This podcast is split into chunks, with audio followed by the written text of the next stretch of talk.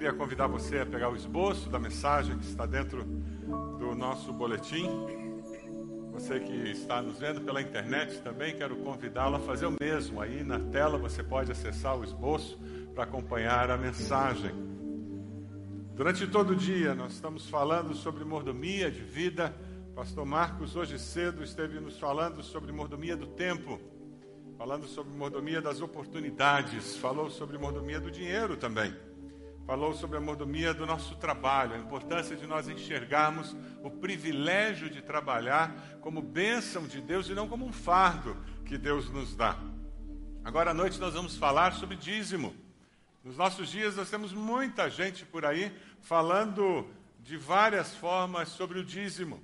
E é importante nós conhecermos a doutrina do dízimo, conhecermos o que a Bíblia fala sobre o dízimo, temos uma compreensão adequada desse tema. Quando nós falamos sobre dízimo, é importante nós entendermos alguns conceitos muito básicos. Ah, essa semana, eu e minha esposa levamos um susto. Meu sogro, ele teve que ser internado no meio da semana. A pressão dele chegou, a máxima chegou a 24. Você consegue imaginar? Tinha que parar no hospital mesmo. Porque pressão arterial existem algumas coisas que a gente considera como máximo, né? Não dá para brincar quando a pressão chega a um determinado valor. E quando você está viajando, e muitos viajaram nessas férias, pegaram estrada, tem placas pela estrada. O que, que a placa diz? Velocidade máxima. E ai de você se você ultrapassar. A ideia é que a estrada ela foi construída de tal maneira que um veículo que passa daquela velocidade, ele vai estar correndo risco desnecessário. Às vezes ah, uma pessoa leiga não faz ideia. Quando você constrói uma estrada, existem conceitos como aderência do asfalto. O, a, o, pneu e a capacidade de aderência no asfalto, isso determina a velocidade com que o veículo pode trafegar. Quando você chega numa curva, a estrada tem uma inclinação na curva. Você sabia disso? Existe uma inclinação.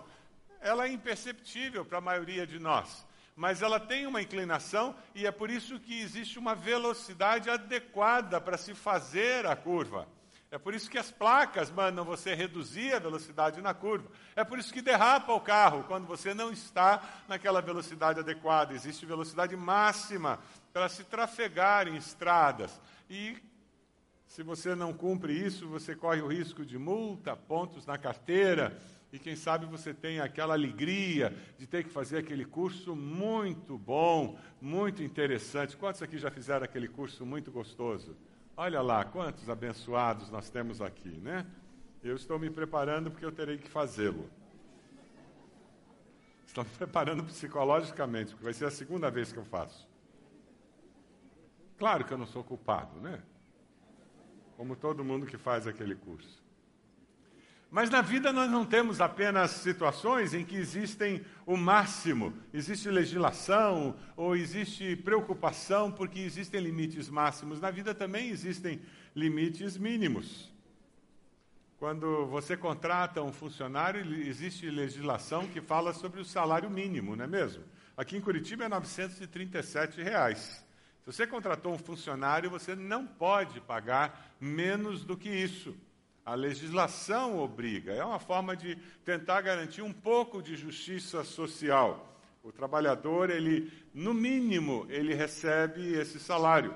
Quando você vai para a escola, você entra num curso de faculdade, ah, existe um mínimo de presença, 75%, para que você possa receber os créditos daquela disciplina. Senão você vai reprovar por ausência quando você faz as provas e você cursou uma disciplina, existe uma média mínima para que você seja aprovado. Agora, é claro que espera-se que o aluno não esteja só 75% das aulas presentes. Espera-se que ele esteja em todas as aulas. Não é assim quando você paga a mensalidade do seu filho para a escola? Você espera que ele não falte. Da mesma forma, quando alguém está cursando um curso na faculdade, espera-se que ele tire a maior nota possível, de preferência 10, porque, afinal de contas, você está ali cursando, isso é sinal de que você aproveitou o máximo.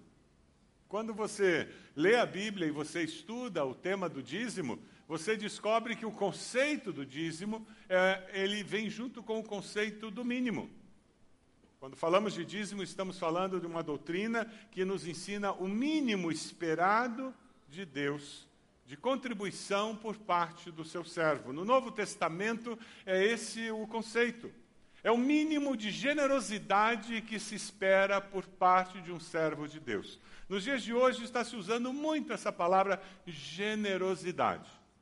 E é claro que Deus espera que todos sejamos generosos. O problema é que muitos estão usando a palavra generosidade para dar qualquer coisa para Deus. E assim nós não temos parâmetro nenhum e nós vamos ser só generosos. Eu vejo quanto eu tenho no bolso e eu sou generoso. E como eu não tenho parâmetros, eu, eu me sinto bem, porque eu botei a mão no bolso, eu dei o que sobrava e eu não tenho nenhum referencial. Mas a Bíblia não trabalha desse jeito conosco, porque o processo de Deus é nos ensinar a lidar com dinheiro, a não ser escravo de dinheiro e a dar passos de fé também na área financeira. Deus está mais interessado no seu caráter, no meu caráter, do que no nosso dinheiro. O plano de Deus em toda a criação é sempre sábio e é um plano muito realizável, fácil, tão simples que até uma criança consegue entender. O projeto de Deus é que, através das contribuições dos seus servos, a obra que ele realiza seja sustentada. Ele escolheu que nós, seres humanos, teríamos o privilégio de fazer isso. Isso aconteceu no Velho Testamento e o plano dele é que isso aconteça no Novo Testamento. Para vocês terem ideia de como Deus se importa com essa questão financeira, lá na Bíblia existem vários versículos que falam sobre dinheiro. Hoje cedo pela manhã eu falei isso no ofertório, eu quero repetir aquela citação de Howard Dayton no livro O Seu Dinheiro. Esse livro é do, do curso Crown que nós temos aqui na igreja. Se você ainda não fez esse curso Crown, por favor, matricule-se, faça. Nós temos duas turmas para começar. Onde está a irmã Filomena? A Filomena está aqui, irmão Aldo não está aí. Mas ela pode ajudar você, fale com ela no final, ou ligue para a secretaria. É um curso fantástico que ajuda você a entender mordomia de todas as áreas da vida, inclusive da área financeira. Nesse livro, O Seu Dinheiro, ele fala há mais de 2.350 versículos sobre como lidar com o dinheiro e as posses. Você sabia disso? Que tinha tanta informação na Bíblia sobre como lidar com dinheiro e bens materiais? Você sabia que das 38 parábolas que Jesus falou, 16 parábolas, 16, tratam da forma de lidar com dinheiro e posses? Jesus falou mais sobre dinheiro do que sobre qualquer outro assunto. Sabe por quê? Ele sabe a dificuldade que o ser humano tem para viver e se relacionar com bens materiais de uma forma saudável. Ele sabe como é fácil nós sermos, nos tornarmos escravos de mamon. Ele sabe como é fácil nós nos tornarmos escravos dos bens materiais e, ao invés de possuirmos os bens materiais, sermos possuídos por ele. Quando nós falamos sobre dízimo, você vai encontrar dois extremos em nossa sociedade. Alguns que não aceitam a ideia do dízimo e dizem que dízimo é coisa do Velho Testamento, é coisa da lei, então nós estamos na graça, então não existe mais dízimo. Então, quem segue a Jesus é discípulo de Jesus, não existe mais dízimo para essa pessoa. E você vai encontrar do outro lado algumas pessoas que manipulam os discípulos de Jesus, exploram os discípulos de Jesus, inventam o dízimo, o trízimo, o quadrízimo e, e mais outras coisas mais. Só para extorquir dinheiro daqueles que, que estão buscando alguma coisa a mais, estão querendo ganhar mais dinheiro, estão querendo ficar ricos, e nessa ilusão as pessoas se enganam e vão entregando dinheiro para aqueles líderes religiosos. Vamos conversar um pouquinho sobre alguns conceitos com relação ao dízimo. Se você está aí no esboço, é o número um, o dízimo, a lei e o Velho Testamento. A primeira coisa que a gente tem que esclarecer é que antes de existir lei, já se falava em dízimo. Porque dízimo não existe apenas no meio do povo hebraico. Em várias outras culturas já existia o conceito de entregar 10% ou um percentual para expressar a sua fé. Você encontra em Caim e Abel ofertas de primícias ao Senhor. Você vai encontrar na cultura de Abraão conceito de ofertas ao Senhor. Mas aí você encontra lá em Gênesis 14, de 18 a 20, a primeira referência a dízimo registrada na Bíblia. O nome é Melquisedeque, é o rei de Salém, e ele é sacerdote do Deus Altíssimo.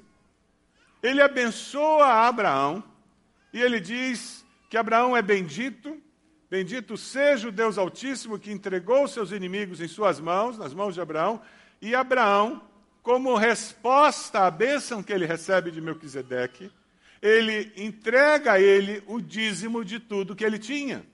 É a primeira referência. Gente, no tempo de Abraão não existia povo judeu, não existia a nação de Israel. Então, quem fala que dízimo é coisa da lei, está mal informado, está falando alguma coisa que não está na Bíblia. Existe referência a dízimo na Bíblia antes de existir o povo de Israel, antes de existir a lei. É muito importante nós termos isso em mente, porque isso nos ajuda a entender o porquê hoje, na graça, nós ainda somos dizimistas.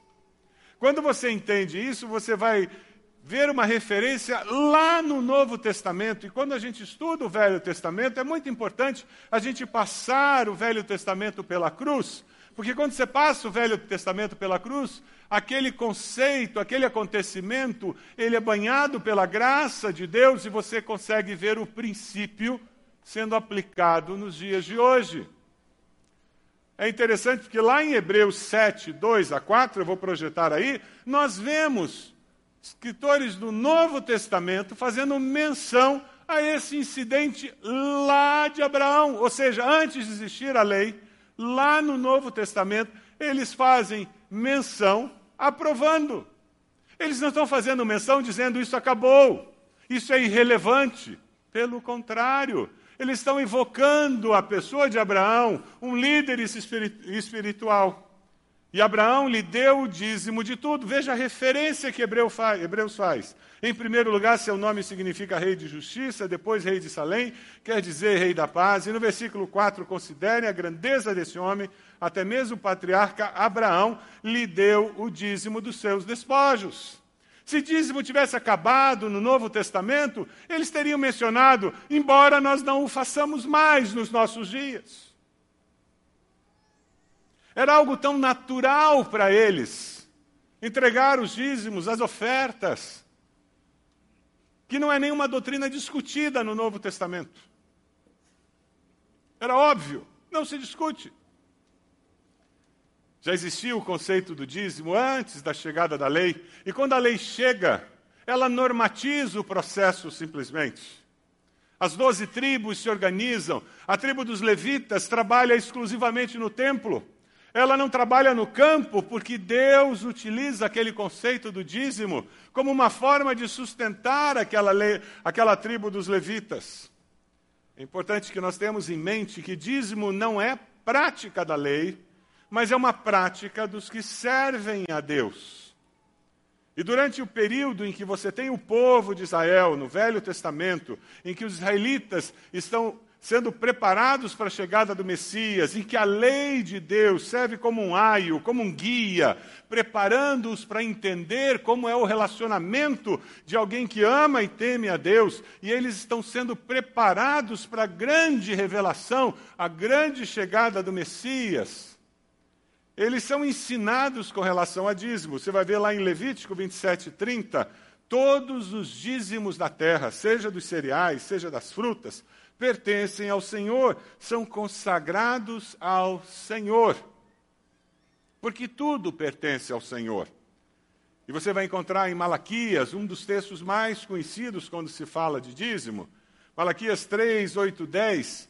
Pode um homem roubar a Deus? Contudo, vocês estão me roubando e ainda perguntam como é que te roubamos? Nos dízimos e nas ofertas. Vocês estão debaixo de grande maldição, porque estão me roubando, a nação toda está me roubando. O problema desse contexto, se você lê o contexto de Malaquias, eles eram falsos, eles eram fingidos, eram religiosos.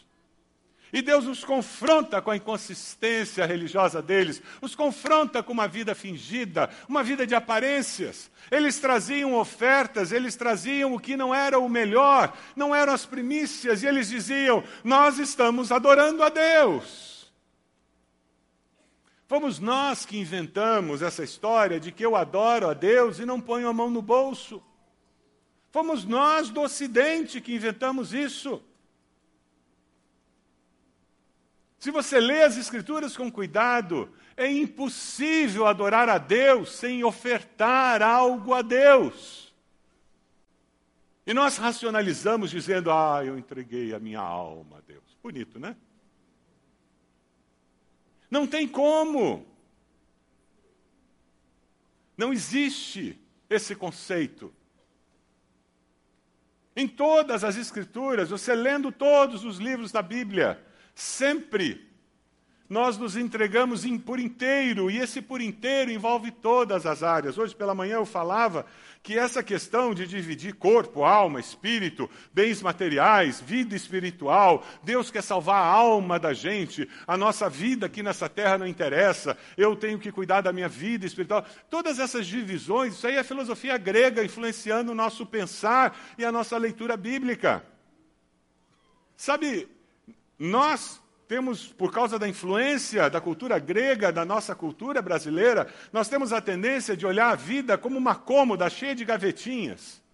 Esse aqui é o meu corpo.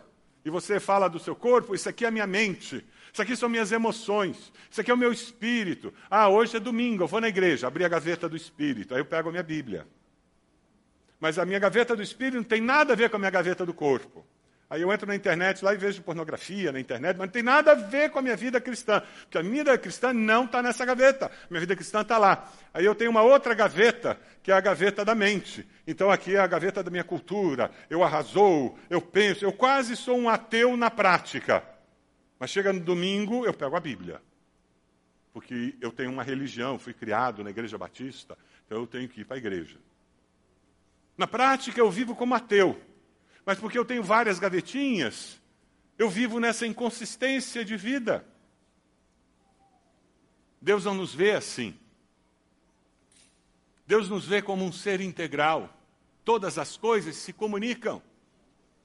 Sabe aquele guarda-roupa da vovó? Que tinha duas portas, você abria, o que, que tinha dentro das duas portas? O lugar para pendurar roupa, só. Lembra disso? Alguém já viu um guarda-roupa assim? É desse jeito. O guarda-roupa da vovó é desse jeito. Você abriu as duas portas, não tem nada, não tem gaveta, não tem prateleira, não tem nada. Também a vovó tinha dois vestidos. O vovô tinha um terno e uma camisa. Não era assim? Então aquele guarda-roupa dá conta do casal. Na tua casa você tem seis portas e está reclamando que não tem onde pôr tanta roupa. A ABC aceita doações para o nosso bazar. Época de férias é uma boa época para fazer uma limpa em casa. Aqueles 120 pares de sapatos, quem sabe vira 50. Sabe, é, é, interessante porque daí você abre a porta, a tua vida espiritual está misturada com a tua vida física, está misturada com a tua vida intelectual, com o que você lê, o que você pensa, e isso reflete na tua comunhão com Deus. Tudo é interligado. Não tem como ser discípulo de Jesus sem ter uma vida santificada, sem contribuir financeiramente, sem ter uma vida de oração, sem ter interesse pela alma dos outros, pela salvação do vizinho, sem ter interessado em cuidar daquele colega do trabalho que está passando numa crise. Não tem como. Não tem como. É por isso que aqueles israelitas estavam sendo confrontados, dizendo: vocês estão me roubando. E Deus está sendo muito duro com eles, dizendo: o que vocês fazem é fingimento, esse culto que vocês prestam é vazio de significado. Porque o que vocês trazem não é o melhor de vocês. Você tem roubado a Deus? Ah, pastor, eu, eu, eu, eu dou uma oferta. E alguns de nós viemos de uma tradição de fé em que a gente chama de dízimo, mas é uma quirera. não é nem perto de 10% da renda. O parâmetro de mínimo, a gente não chega nem perto dele. A Igreja Católica reclama demais. Eu já conversei com o padre, ele disse: Eu queria que a gente tivesse o que vocês têm. Um povo que entrega pelo menos 10%. Nosso povo tem mania de falar que entrega o dízimo, mas eles estão dando 5 reais, 10 reais.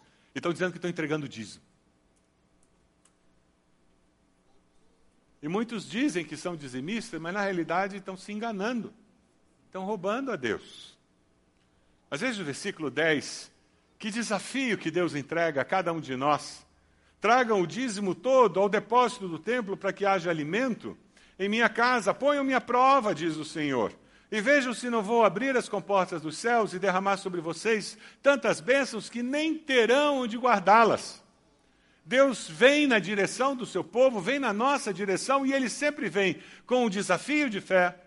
Ele sempre vem de uma forma positiva, dizendo: Eu creio que você pode viver uma vida de fé produtiva. E ele vem e diz: Experimentem a bênção que eu tenho para você. Deus coloca nesse texto alguns princípios muito interessantes. Ele diz: Eu vou usar isso para manutenção do meu trabalho, daquela obra que eu realizo aqui no templo. Você passa isso pela cruz. E você descobre, eles iam ao templo, nós vamos aonde? Na igreja onde a gente congrega.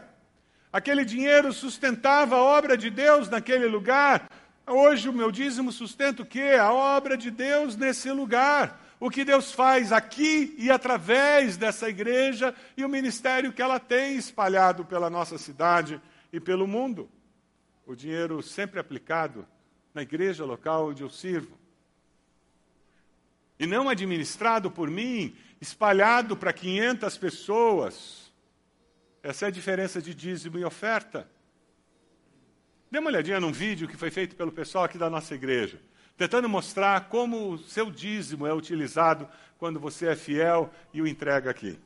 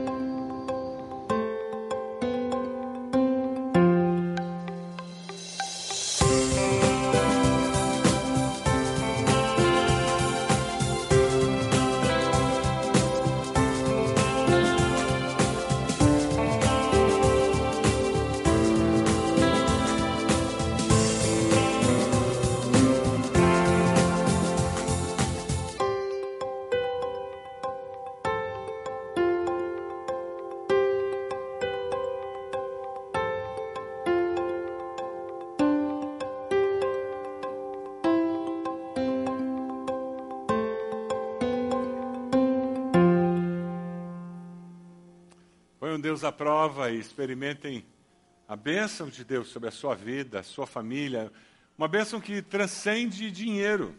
Pensar que bênção de Deus é só dinheiro é pensar muito pequeno, muito limitado. Deus nos abençoa de uma forma imensa, grandiosa, porque Deus é muito bom. Amém? Quando você pensa no dízimo, Jesus e o Novo Testamento, é muito importante nós olharmos o Novo Testamento buscando aonde Jesus tocou nesse assunto. Eu ainda não encontrei ninguém que se coloque contra o dízimo porque ele queria entregar mais do que 10%. Você já encontrou? Talvez você tenha encontrado. Se você encontrou alguém que é contra o dízimo porque ele quer entregar mais do que 10%, fala comigo. Eu conheço pessoas que entregam muito mais do que 10%. Temos em nossa igreja várias famílias que fazem isso. E elas não são contra o dízimo.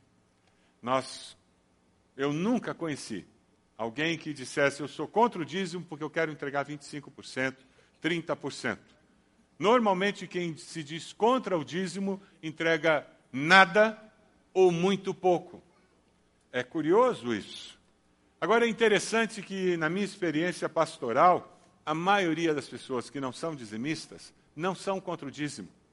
Elas são desorganizadas financeiramente. Elas são pessoas que vivem num caos financeiro permanente endividadas. É por isso que na nossa igreja nós temos cursos de finanças, temos uma classe na escola dominical sobre finanças, damos consultoria, temos irmãos da nossa igreja que caminham durante meses com famílias que querem ser ajudadas na área financeira para aprender a gerenciar a sua vida financeira.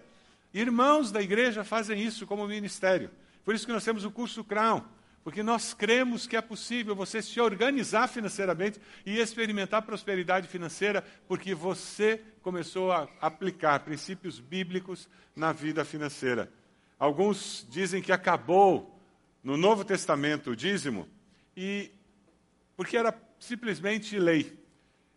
Existe uma resposta sim, existe uma resposta não para essa afirmação. Como lei para ser aceito por Deus, como muitos no Velho Testamento viam, sim, é verdade, acabou. Nós somos aceitos pelo sacrifício de Cristo na cruz, aleluia. Celebramos isso hoje, celebrando a ceia do Senhor. É o sacrifício de Cristo apenas que garante a nossa aceitação. Mas, como princípio de vida, para nos proteger da ganância, para nos ajudar a participar do sustento da obra de Deus como princípio de vida, para darmos passos de fé na área financeira, mensalmente, regularmente, ele não acabou. O dízimo ele é uma expressão concreta da minha dedicação a Deus, do meu amor a Deus. Ser dizimista revela prioridades. Vamos ler juntos Mateus 6, 24? Vamos lá? Ninguém servir a dois senhores, pois odiará um e amará o outro, ou se dedicará a um e desprezará o outro. Vocês não podem servir a Deus e ao dinheiro. Só uma vez Jesus falou sobre dízimos. Você sabe quando que ele falou sobre o dízimo? Pergunta a pessoa do lado aí. Você sabe quando que Jesus falou sobre o dízimo? Pergunta se a pessoa sabe. Em que situação? Jesus estava confrontando doutores da lei, fariseus, a hipocrisia deles com relação ao dinheiro, lá em Mateus 23, 23. E Jesus diz a eles: Ai de vocês, mestres da lei e fariseus, hipócritas, vocês dão o dízimo da hortelã que vocês tiram do jardim da casa de vocês, do endro e do cominho mas tem negligenciado os preceitos mais importantes da lei, a justiça, a misericórdia e a fidelidade. Hipocrisia religiosa, legalismo bobo. Você foi no jardim e pegou um hortelã para colocar na comida. Sabe aquele quibe gostoso que árabe faz, que o pessoal lá do Oriente faz? Aí tem que botar hortelã, né? Ele foi lá no jardim e pegou. Ah, eu peguei dez folhinhas, se eu tirar uma folhinha para levar para o templo hoje à tarde. Vou usar só nove. Desse jeito. Mas a vida dele não refletia justiça, misericórdia nem fidelidade a Deus. E veja a última frase que Jesus fala, é importantíssima essa última frase. Vamos dizer juntos? Vocês devem praticar essas coisas sem sem deixar de ser dizimista. Jesus sempre confirmou o princípio da lei. A lei diz para não matar, eu, porém, digo o quê? Se você olhou com intenção impura, você já é réu de morte. Lucas 6, 38 diz: Deem e lhe será dado uma boa medida, calcada, sacudida, transbordante, será dada a vocês, pois a medida que usarem também será usada para medir vocês. O irmão chegou para mim e disse: Pastor, como é que essa história do dízimo? Eu devo dar o dízimo depois que eu desconto o imposto de renda, eu devo dar o dízimo depois que eu desconto a, a previdência privada, depois que eu desconto o INSS. Pastor, ah, como é que eu calculo o meu dízimo? Eu olhei para ele e disse: Meu irmão, Deus fica fazendo conta quando Ele vai abençoar você, ou Deus abençoa você de montão? Como é que Deus abençoa a sua vida? É regrada, assim, é com fita métrica, balança que Deus abençoa você, ou Deus te abençoa de montão? É de montão? Quantos aqui estão sendo abençoados por Deus assim, em excesso? É boa medida, recalcada, não é assim? Eu olhei para ele e disse: Meu querido, a hora que você for preparar seu dízimo, você pega o bruto, coloca um pouquinho a mais em cima, dá uma sacudida e deixa escorrer pelo lado. E entrega para o Senhor com alegria no coração. Porque é assim que Deus faz conosco. Isso aqui é só para visualmente você ver como é que Deus faz. Deus vai abençoar você e Deus começa a abençoar. Aí você olha e diz: Ah, Deus é tão pouquinho. E Deus está abençoando. Você que não está vendo. E Deus está abençoando. E não é assim? E Deus abençoando. E Deus abençoando. E sabe o que acontece? O que, que acontece quando você percebe que Deus está te abençoando e você se permite ser usado por Deus? Ficou só com você a bênção de Deus? Começou a fazer o quê? Quem decide se vai transbordar é você. Não sou eu, não. Não é o pastor que decide. É você.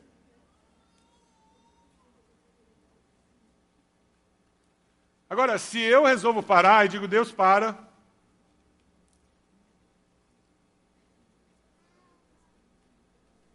Agora, se eu entendo que Deus é generoso comigo, e eu começo a aplicar esse princípio, e Deus agora é 10%, mas sabe, Deus, a minha meta para esse ano é começar a entregar 11%. Sabe, Deus, eu vou adotar mais um missionário esse ano. Quando chegar em casa, você faz uma conta. Pega o dízimo, pega os missionários que você já adota, veja a conta lá de quantos, quantos missionários você adota, quanto você está entregando por eles, para eles. Veja se você está comprando cesta básica para alguém. Anota lá quantas cestas básicas por mês você está dando. E faça a conta de quanto por cento da sua renda está transbordando Querido, se você não transborda, Deus vai parar de jogar bênção na taça da sua vida. Ele vai começar a jogar noutra taça, viu?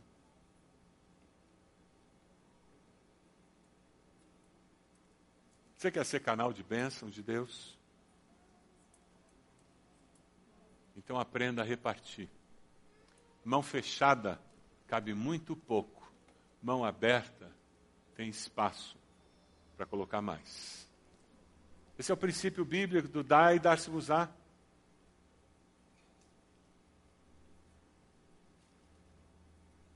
A prática do dízimo nos ensina a generosidade, a liberalidade, que é um dom. É presente de Deus dado a nós. Aprender a repartir e abençoar. A prática do dízimo nos ajuda a aprender a viver assim. Na sociedade rural, as pessoas traziam sacas.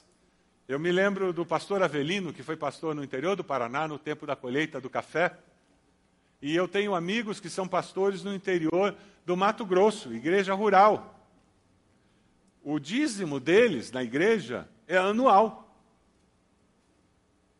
Uma, duas vezes por ano eles têm o dízimo, porque é a época da colheita. É quando a igreja recebe dízimo. E é muito interessante que o dízimo deles está na cooperativa. Os membros chegam e dão tantas sacas de soja, tantas sacas de milho. E a igreja fica com aquilo lá e vai negociando.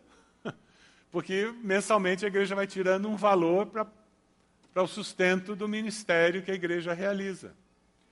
Na sociedade rural era desse jeito. Na sociedade urbana, as pessoas trazem dinheiro, cheque, fazem depósitos. Mas os princípios com relação aos bens materiais, trazendo animais, trazendo grãos ou trazendo, fazendo depósito no banco, os princípios são os mesmos. Eles são eternos, são ensinados no Velho Testamento, confirmados no Novo. Valem para nós hoje. Por que, que eu devo ser dizimista? Porque nada me pertence, tudo que eu tenho é do Senhor. Salmo 24, 1 diz: Do Senhor é a terra e a sua plenitude, o mundo e os que nele habitam. Minha é a prata e meu é o ouro de Jeová dos exércitos. Quem mora de aluguel sabe que todo mês tem que pagar o aluguel, né? Quando você paga o aluguel, o que você está fazendo? Você está reconhecendo que você não é dono do imóvel, e ao pagar para aquela pessoa, você está reconhecendo que aquela pessoa é a proprietária do imóvel que você usa, não é mesmo? Quando eu entrego o dízimo, eu estou reconhecendo que tudo que eu tenho, tudo que eu sou e a minha própria vida não me pertence, pertence a Deus. É uma forma de eu ser lembrado regularmente que tudo que eu tenho, tudo que eu sou, pertence a Deus. Percebe? Deus quer muito mais do que o seu dinheiro. É muito pouco achar que o que Deus quer é só 10%.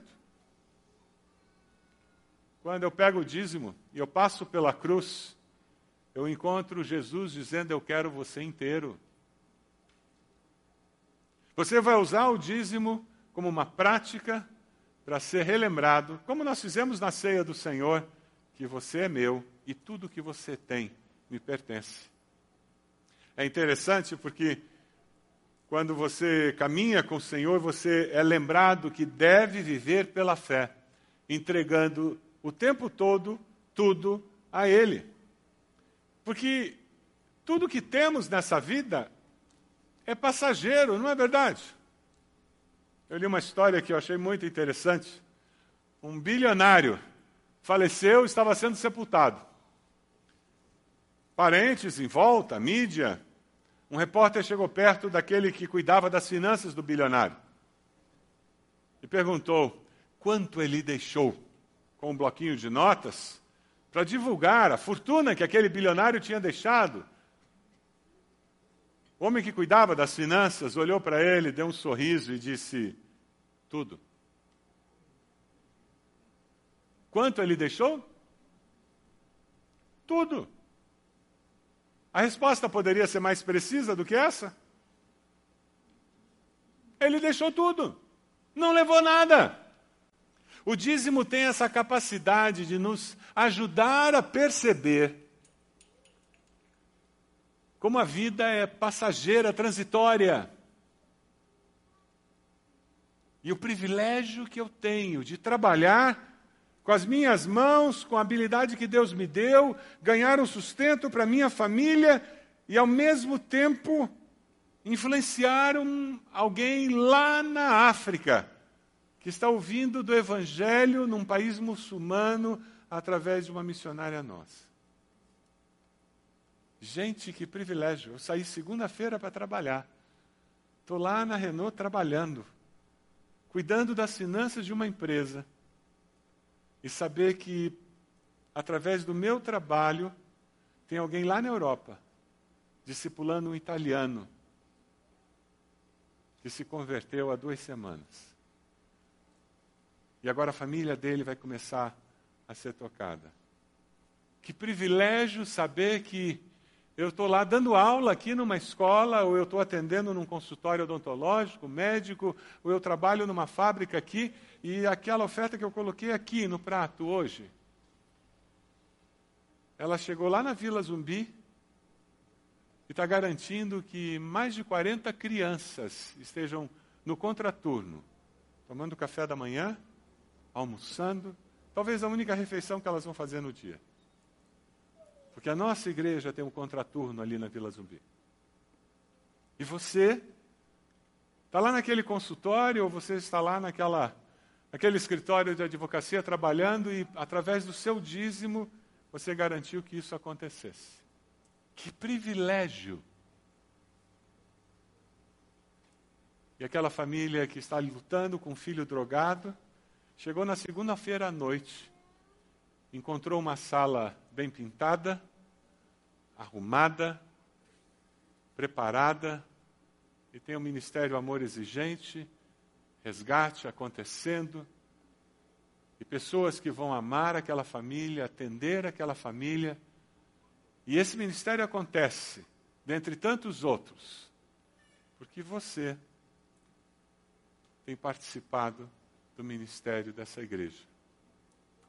Que privilégio nós temos, como servos de Deus, de ser dizimistas.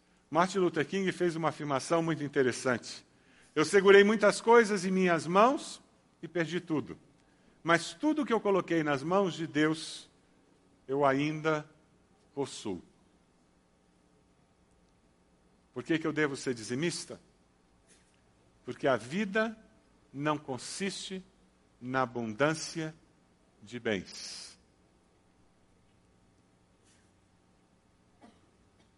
A palavra nos diz em Lucas 12, 15: Cuidado, fiquem de sobreaviso contra todo tipo de ganância. A vida de um homem não consiste na quantidade de bens. Eu li numa revista essa frase e guardei comigo. Que status é comprar uma coisa que você não quer, com um dinheiro que você não tem, para mostrar para pessoas que você não gosta uma pessoa que você não é. Vou ler de novo. Status é comprar uma coisa que você não quer, com um dinheiro que você não tem, para mostrar para pessoas que você não gosta uma pessoa que você não é. Ai, que desgaste! Que vida pesada! Mas quem é enganado pelo poder do dinheiro, é enganado pelo fascínio do dinheiro e acha que a abundância de bens é que determina alegria nessa vida, cai nessa armadilha. Nós somos dizimistas porque nós amamos a Deus. O dízimo é o antídoto divino contra a avareza e contra o amor ao dinheiro três perguntas para você nessa noite. A primeira delas, você decide pedir sabedoria a Deus para ganhar e gastar? Sabedoria para saber como ganhar o dinheiro e sabedoria para saber como gastar o dinheiro, onde usar o dinheiro.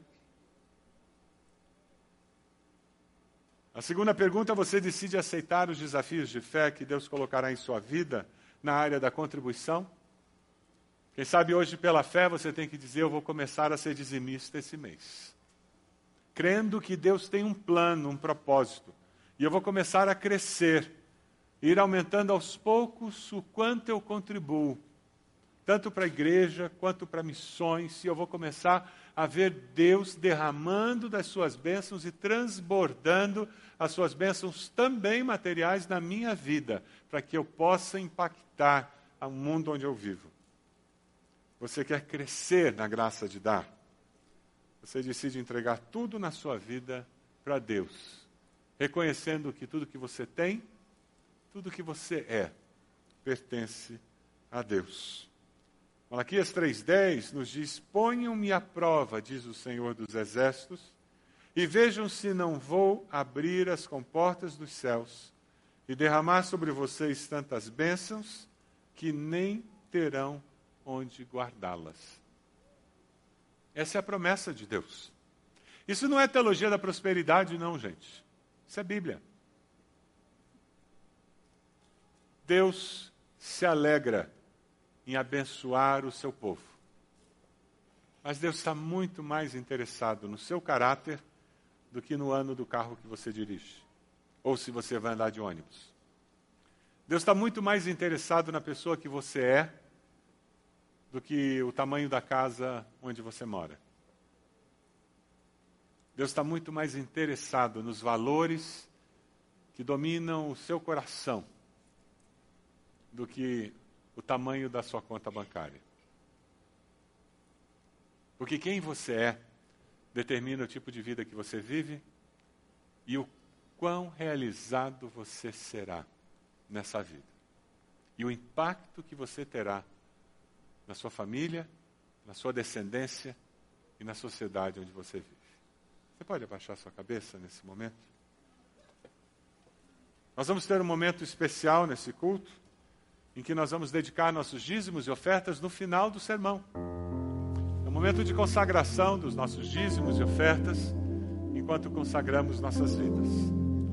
Porém, eu queria convidar você está sendo tocado por Deus a assumir um compromisso com Ele nessa área financeira. Talvez você não seja dizimista e você precisa assumir um compromisso com Deus. Você está pensando, Deus, eu não sei como eu vou fazer, meu orçamento já está estourado, eu não sei como eu vou fazer. Talvez você tenha que buscar ajuda, procure um dos pastores. Você vai ser aconselhado por um dos nossos conselheiros na área de finanças. Talvez você, pela fé, tenha que reorganizar teu orçamento em casa. Você vai ver Deus fazendo um milagre. Eu queria desafiá-lo a colocar-se de joelhos nesse momento dizendo: Deus, faz um milagre na minha área financeira lá em casa. Quem sabe você lá na sua empresa, você está vivendo um momento muito difícil na empresa. Você precisa de um milagre lá na sua empresa. Coloque-se de joelhos dizendo: Deus, o Senhor precisa atuar na minha empresa. O Senhor precisa atuar lá no meu consultório, no meu escritório e trazer clientes, Deus. Do jeito que está, não dá. Nessa recessão, nessa crise que o país está, Deus, eu não sei mais para onde me virar. Então, agora você já sabe volte-se para Deus. E amanhã cedo você vai chegar lá no teu escritório, no teu consultório, e antes de abrir as portas, você vai abrir o coração para Deus. E você vai consagrar aquele lugar para o Senhor e todos os contatos que acontecerão. Coloque-se de joelhos se você precisa consagrar as suas ofertas ao Senhor e dizer: Deus, me ajude a crescer na minha contribuição. Me ajude a ser mais generoso ser mais liberal. A Deus, eu preciso disso. Eu preciso aprender a fazer isso. Talvez você tenha dificuldade de se organizar financeiramente. Você não gosta de mexer com dinheiro. Você tem pavor quando olha aquela planilha de orçamento. Você precisa que Deus mude o seu coração. Para que você consiga fazer isso para o bem da sua família. Para que você possa participar mais efetivamente do reino de Deus. Coloque-se de joelhos onde você está, dizendo: Deus, me capacite, Deus. Peça a Deus e surpreenda-se com o mover de Deus na sua vida e na vida da sua família. Coloque-se de joelhos onde você está, nesse momento, e nós vamos orar por você. Coloque a situação financeira do seu lar diante do Senhor. Tempo de consagração, tempo de oração, tempo de dedicação ao Senhor.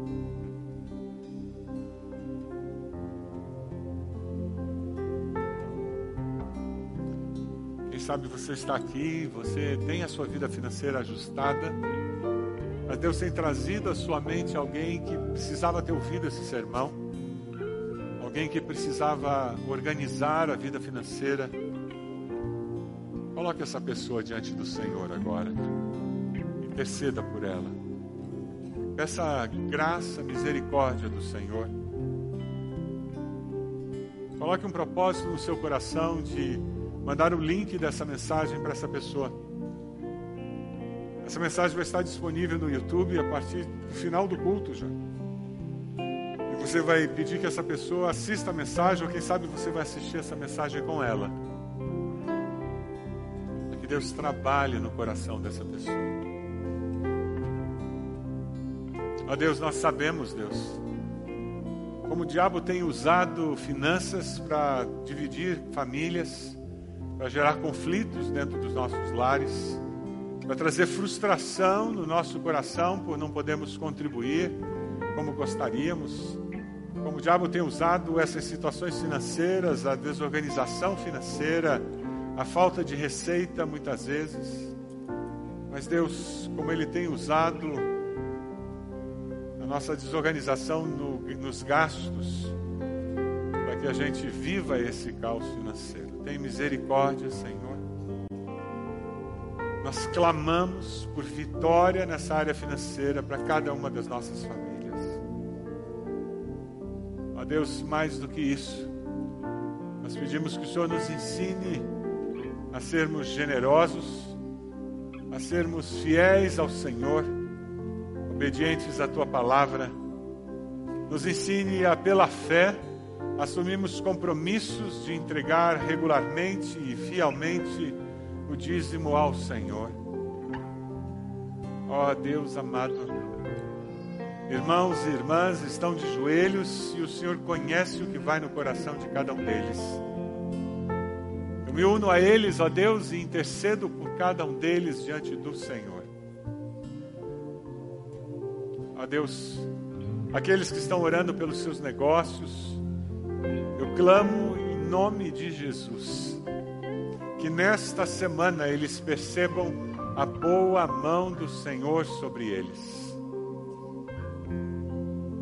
Ó Deus, aqueles que estão orando pela sua própria organização financeira, dê a eles, Senhor, a solução, ajude-os a ter humildade para buscar ajuda, ajude o Senhor a perseverar na recuperação que tenham liberdade financeira muito em breve. Mas Deus, nós pedimos que todos nós, todas as nossas famílias e nossa igreja, aprendamos os princípios bíblicos que são encontrados na tua palavra e vivamos essa liberdade financeira tão preciosa, para que com generosidade possamos ofertar, contribuir tua obra para abençoar o próximo. Receba, ó Deus, os dízimos e ofertas que serão consagrados agora ao Senhor. Nós o fazemos com ações de graças, reconhecidos que tudo o que temos e tudo o que somos, nós recebemos do Senhor e nós reafirmamos que pertence ao Senhor. Porque nós oramos no nome de Jesus. Amém, Senhor. Amém.